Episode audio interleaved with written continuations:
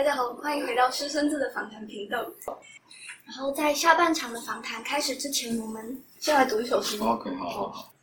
我是你的粮食，写几个字，就宣称是一首诗，念给你听，让我被你轻易吞下，让你陪我短短一程，听完就忘。然后来问一下我们下半场第一个问题，因为刚才这首诗里面也提到了很多你对于诗的理解，所以想要询问看看您对诗有没有一些框线或者是定义这样。如果是根据这首诗的话，的确它有一个意思是要说，对怎样才算一首诗嘛？它当然是针对我就写的某一种写法来说的。我自己当然没有特别说是什么，我觉得我们应该要整整个整个整个题目来回答。对对对，好，因为正好我们这个问题也想要回应一下，目前诗坛有一些人会讨论到底所谓的梗句，或是当诗里面应运用到一些梗，那它它也算不算诗，或是诗跟梗的关系是什么？问嗯，问看你的看法。梗句你是不是指那种像是一个语录，或是一个笑话，或是用或者是对对对，或者是像刚才我们上半场有读到 NPC，就是哦 NPC 在那首诗里面就是一个梗这样。我那么可爱，为什么要上班？这个 哦，对对，这个是一个梗，没有错。还有窄门，我觉得窄哎，门我觉得宅门 哎，我很喜欢这首哎。好，那很好。这个是关系到你定义一个东西的用意是什么，你为什么要去定义它？我们为一个东西赋予一个定义，其实是为了这方便理解它吧，不方便指称它、描述它。那另一方面是我们写诗或读诗是为什么？那对我来讲，写诗读诗这件事情，比较像是为了打开我们自己，去看见或者是写出或是产生更多的具有诗意的东西，或者是看见任何东西里面的诗意，然后让你的生命更加有趣或有意思或有深度，都可以。总之，它是帮助你更能享受这一切的一个媒介吧。所以，当然我会写这些东西的时候，我都有想到它当然是一个很奇怪的的写法。那我刚刚有提到，就是说，在写这些东西的时候，我都有某种意图，就是要松动某些东西的意图，就是松动你的观念的意图。那就像我刚刚讲的那个想法，不管是读诗或写诗，其实都是为了让你更更开阔，更能理解各种东西，它有所跟你接触到的事物有所交流。所以你说梗句算不算诗，或诗有没有一个界限？某种程度上，当然我们会需要某些定义的好，让我们来讨论它。但是基本上会是下一个，给它一个界限，本身就是一个我虽然有我喜欢或不喜欢的东西，或是我觉得比较诗意或比较没诗意的东西，可是它很难会是呃那些字句上的东西。如果你在字句上，或者是你把它贴个标签，说这种就是属于不是诗的，或这种属于梗句，或是怎么样，那对我来讲，这这是一个蛮不诗意的行为。对，就是你把一个东西直接贴上去，然后你就画把它画开。我觉得更好的方式是你为它赋予有诗意的东西，或者你把它纳进来，变成你创造有意思的世界的一个元素。这可能可以说是诠释是一种理解的观点，而不是一种分类。诠释是一种理解的观点阅读。诗的过程当中，并不是把它看成，哎，这个算不算梗，这个算不算诗，而对是试着去理解它为什么这边要利用这样子的写法。对，当然我们像我这本书的话，当然是有意识到这个东西，并且刻意的去写它。然后我们也设法在书籍上，因为我其实有意识到，如果我只是贴一首短短的，然后贴在脸书上，单独一首，它其实真的有一点莫名其妙。那我是希望，我个人希望是它，当它这样子并列在一起，而且集中在一本书里面的时候，会让人意识到它可能不只是那样，就是可以多想两秒钟。不光是集结它集结在一起，还有包括它的设计，它版面上的留白或者它排列的方式，对，然后它的分级或是它的封面，包括它的取名，都设法给你多一点的暗示，说这样的东西也许它还藏有不只是一个笑话那样的事情，对，它真的很容易看过去就看完了，然后觉得很莫名其妙。对，但是它放在这里就会一直提供你一些暗示，它可能在讲某些事情。那再再加上，我就是刻意的把它跟一些看起来很，我不知道他看起来会不会很高深，就是他看起来好像有点哲学性，或者是在思考某些生命的事情的作品。那我想这些东西放在一本书里面，都是一个尽可能暗示读者拿到的时候，可以多停留在那边一下，就多咀嚼它一下。对，虽然我写书让你轻易吞下，但其实它就是要，它是要让这些东西给你，可以陪着你，就是度过一段，然后可以让你思考一下。根据你刚才的讲法，会让我想到费玉露那几首诗。嗯嗯，就是，嗯，你单纯可能如果只出现其中一小节，嗯。会觉得这就是废话，它就变成很多一句又一句，然后感觉是废话的东西对。聚集在一起。可是当你把它全部都并列在一起观看的时候，反而会一句又一句看下去，看到好像有一种层次展开来了。我还有去搜寻那种像 像六十秒的一分钟的那种废话，对，虽然没有直接把它写进去，他都偷藏了一些别的东西，比如说里面有一句“我是那我所是的”，那英文是 “I am that I am”，但实际上它是圣经里面的一句话吗，它其实听起来很哲学。对，对里面都是一些废话，但是它也可以是一句 好像很有什么东西的话。所以它真的有什么东西吗？在你写的时候？这个东西就变成我我不能说，我说了好像是，对，好像就违反它的意思了，对，因为它就是要废，然后但你在废里面，你可能突然发现，哎，靠，还真的是这样，还真的是这样，他也许有点像什么禅宗公案之类，你也不知道他什么意思，可是他会带给你某一种超过你本来逻辑的东西。但是这就好像我写一本《愚人之歌》，然后我又把它解释的很聪明，这样子很奇怪。对，所以讲讲这本的时候都会有一点。因为这也是一种幽默感的体现。哦，讲到这个，好，我讲一个题外话，那就随便聊天可以。讲到这个废语录，我就想到最近好像那个陈昭渊，你知道陈昭渊吗？另外一位诗人，我们之前也有对谈过。他最近要出一本，我不晓得他要出成什么样子，但是那本叫做《废》，叫“废”什么东西，我忘记了，三个字。但反正他真的要写很废的东西，因为他以前六年前出过一本类似的，他在脸书上做一个小小实验。他写的什么？我那时候不知道，我是后来认识他，他还跟我讲有这个东西，因为我们上次有对谈过。他就说他他可能是两句话说，捏住头发的两端，往两边用力，它就会从中间断开，没了。然后他们每一则都是这样，然后我就哇天哪，这个超好笑。然后现在又要出这种，我不知道他要出什么内容啊，但是可能是这种。对，我就觉得非常嫉妒。我们下一个问题是比较，我们开始比较轻松一点的谈话了。就是刚刚那个有很严肃吗？好像好像也没有，原本原本很担心。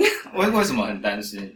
因为这好像在讲我这个，都是一些那个对啊，就就担心这样子，嗯。就担心有些措辞会不会让我被劈头但你骂一？顿之类的。你自己觉得呢？你说是跟梗剧的关系吗？嗯，你看这里面的东西，因为我其实觉得这个问题好像并没有这么的重要，嗯因为诗是不是一个梗剧，或者是诗里面有没有梗剧，好像都是在你阅读跟诠释过后才会发生的。然后，如果你阅读过后，单纯觉得它是一个梗剧的话，那感觉就没有真的很读进去的感觉吗？呃，我觉得这两种情况都有，它可能真的没什么，当然你也可以赋予它很多东西。那它本身当然是会有差别，但是你很难给它画一个界限，因为我常常在看一些什么脱口秀什么的，也觉得哇塞，这超级诗意。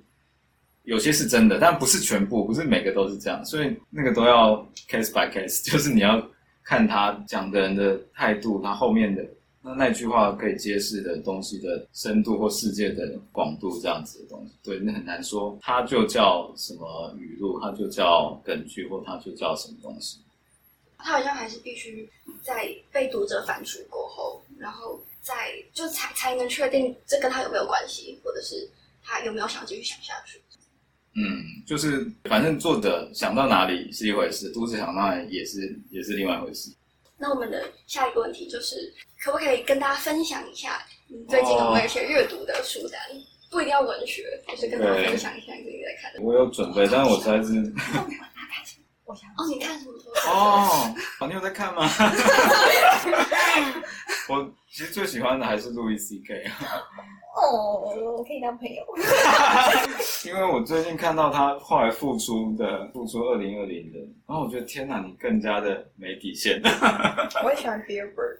哦，对他们其实你仔细看这些脱口秀，的那个喜剧演员，他们都是在讲你要说哲学问题也好，对他们里面都是在讲他们对事情的看法跟意见，只是说有时候他们有点像一个反串，或是他们在演一个我就是一个混蛋。那其实他演一个混蛋是让你看到这件事情的荒谬。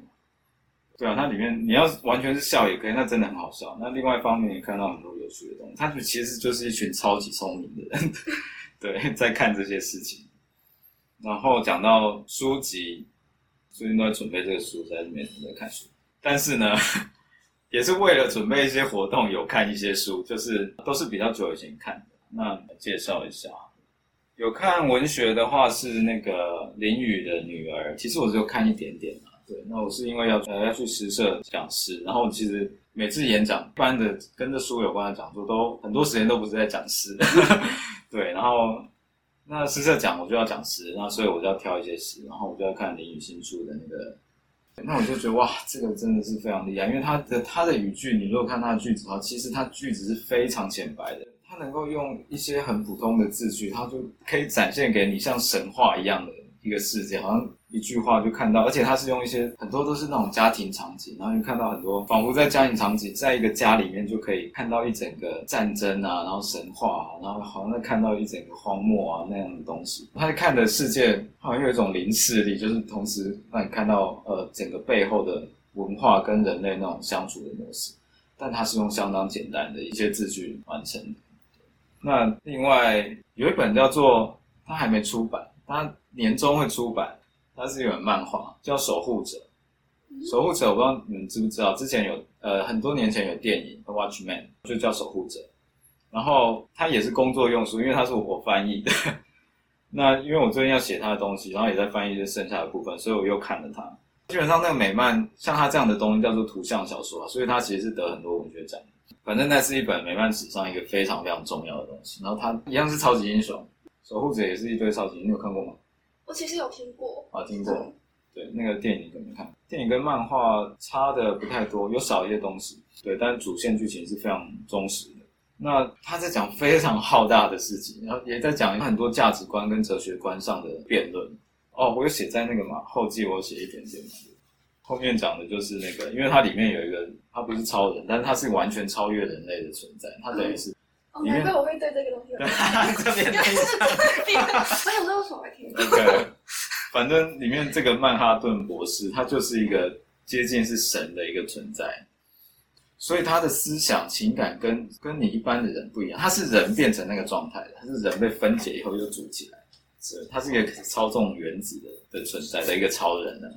对，所以他里面有探讨他慢慢变成，你要说失去人性也好，总之他的世界观跟。人类不一样，所以世界观跟人类不一样这件事情，就可以凸显我们是怎么看事情的。跟一种你如果在最高处看看世界，会是产生怎样的思想？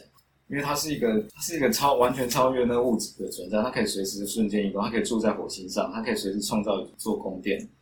所以你人的所有烦恼，说真的都跟他没有关系。如果你是在那样状态下，你自然产产生的思想，会跟你作为一个肉体的人类很不一样。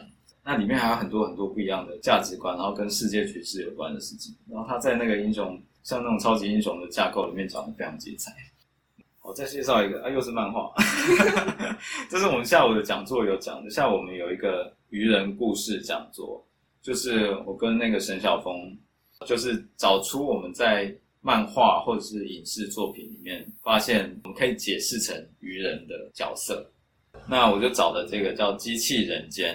它是年经出的，有四本，里面就是呃日文的人间就是人嘛，就是人类，所以机器人间就是机器人，所以里面全部都是机器人。偶像我会挑它，是因为机器人呢，它就没有脑袋嘛，所以它 是愚人，对，它是造城市行动的。可是当然，所有机器人故事，几乎所有机器人故事都是在讲机器人比人还像人，对不对？你想想看，所有你听过的机器人故事，不然就机器人变成人，或机器一个没有心的机器人比你更有心，比你更有灵魂。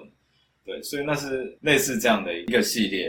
然后，因为我非常喜欢，基本上就是这个题材，光是机器人或是一个无生物，然后最后发现它比你更有灵魂，这件事就是我一个罩门。就是只要是这样的故事，我几乎都超爱。所以那那套东西我觉得超厉害的。对，然后他又画的画的很朴实，所以就更觉得更彰显了这个特质，这种愚人的特质。对，所以他们就会更赶，因为一个一个机器人他没有脑袋没有心，可是他做的就因为这样，所以他不会算计，所以他做的事情你会觉得是真的。他做的事情你会觉得他他的感谢、他的爱或他的什么东西，你会觉得他很强烈。他是直白的。对，对，这一套是要推荐大家的漫画。好我，可以问一个问题吗？为什么目前推荐三本书有两本是漫画？你 有这种偏好吗？我还蛮偏好的。其实我还想讲一个是，又是我翻译的东西，因为我前阵子听到一个让我很震惊的事情。这本书叫做《礼物》，它是一个叫做哈菲兹的诗人，他是波斯的，十四、十五世纪的吧，一个古代的诗人。我翻译的是后来的英译译者翻的版本啊，那我是翻英文。它其实是一个很大幅改写的东西，但它是现在最流行的、最通行的版本。对，但我说我刚刚说很震惊的一件事情是，上次跟任明信在对谈的时候，他说他朋友看到其中几句很喜欢，就买回去，发现哇，其他都看不懂。就是我在看的时候觉得哇，那个他现在这个版本是一个文字也是非常简单的东西，然后我我就非常想把它推荐给每个人，但后来发现，哎，真的你必须要有一些脉络去想这个东西，才不会觉得很莫名其妙。是什么样的脉络？它有点像这个，这个你会不会觉得很莫名其妙？对，它需要整个一起看。对，那这个东西更需要背景，就是你可能需要一些他们对对神的观念，或者是他其实写的很不严肃，但也许就是他那些很滑稽的东西，让人家觉得不知道干嘛。可能预期想要看到一个很美的，结果他来那个 写一些奇怪的东西，所以这个是我很很想设法推荐给大家的一本，因为我翻译的时候是非常震撼的。那你在翻译这本诗集的时候，你在想什么？翻译的时候，哦，其实它跟我后来领悟的东西，或者我读到那些灵修的东西的背景是基本上都是一样的。呃，我那个背景是算都是跨越所有宗教，然后印度啊跟这些苏菲，这个叫苏菲，啊，苏菲是伊斯兰教的神秘主义流派吧，大概可以这样说。他们讲的东西大概都是一样，就包括我们刚刚提到的所谓，就是你退到背景去，发现你只是一个观察者。然后包括对神的观念，或者你跟世界是一体的这些东西，它都包含在这里面。然后因为我已经，我觉得可能泡在那个东西里面太久，所以觉得啊，这个把它讲的非常的浅白又有趣，对。但是它就是它需要一点点通道而已，我觉得 它就只需要一点点契机。那对你来说，那个契机是什么？嗯，如果纯粹只是就阅读来讲的话，我觉得只是稍微需要了解那个背景的那个想法，就是作者的可能。人生背景或是倒不需要这些比较知识性的，就是我刚刚讲的那些，那有点就是非二元论或者是一些，你甚至从另外一局去理解它也可以。你说从守护者理解它吗？其实守护者里面有有这个东西，对，其实它里面是有一些这这个东西的。他们那个年代，我想可能跟什么嬉皮什么年代有关系吧，因为那时候大家都去印度取经嘛，对不对？对，就是在美国的那个年代。所以大家多少都接触到了印度那堆瑜伽啊或者什么思想。那虽然它不是，但其实我觉得所有那些宗教的那些根源都是都是一样的。对吧，可以说一样这么这么明确。对，虽然教会可能讲的不太一样，所以我通通都是用那个背景来理解这个。好，那我们来进行最后一个问题。好好好。最后一个问题是：您在写完这这本《愚人之歌》之后，嗯接下来还有没有其他的写作计划正在进行，或者是非写作的计划？有啊，好，写作最重要。你知道这个还有另外一本一起的书吗？对，小小本的，叫做《愚人的花园》。我们其实有在计划，还没有哦，还没有新的作品，但有在计划。对，这本我叫它《愚人之歌外传》，你有看到这个东西吗？没有。其实没有看到。OK，对，因为它在书店也没有，目前就是在私生活跟三语有有放在那边寄售。那它里面是主要是几个故事啊，但它用诗的形式在写的，读起来也有点像绘本。虽然有人说看起来是绘本，但很黑暗。那反正我的计划是想要呃继续写这样的故事，然后把它写成一个愚人故事集，就是把愚人当一个角色来写。哦，然后写很很多的愚人故事，计划是这样，还没有除了这本以外的新作。所以这本比较像开场白的。它它会跟这个不太一样，它就真的是以寓言故事的形式。然后对写作上主要是这个，然后其实也还会写写诗啊，反正就是对，继续，它有点像，我觉得我现在就在种树，就是那个世界里面，你就种一棵两棵，你只会看到两棵树，你总要种很多，它才会看起来像一个森林或一个世界。其他的计划哦，我很想写这本书的介绍啊之类，就是在脸书上可能一手一手写写一一点点东西，对。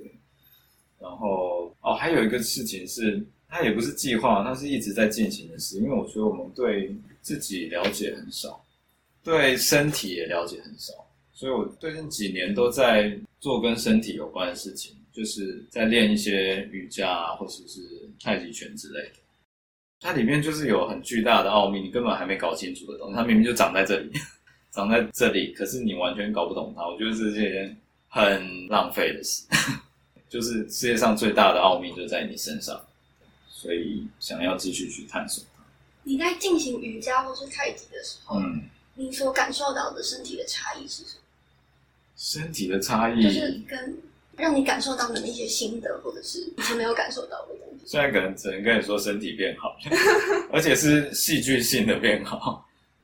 那是有故事的吗？不到有故事，就身体很烂，然后终于找到一个瑜伽可以做，然后我就真的很卖命去练它，你可能一天练小两小时这样。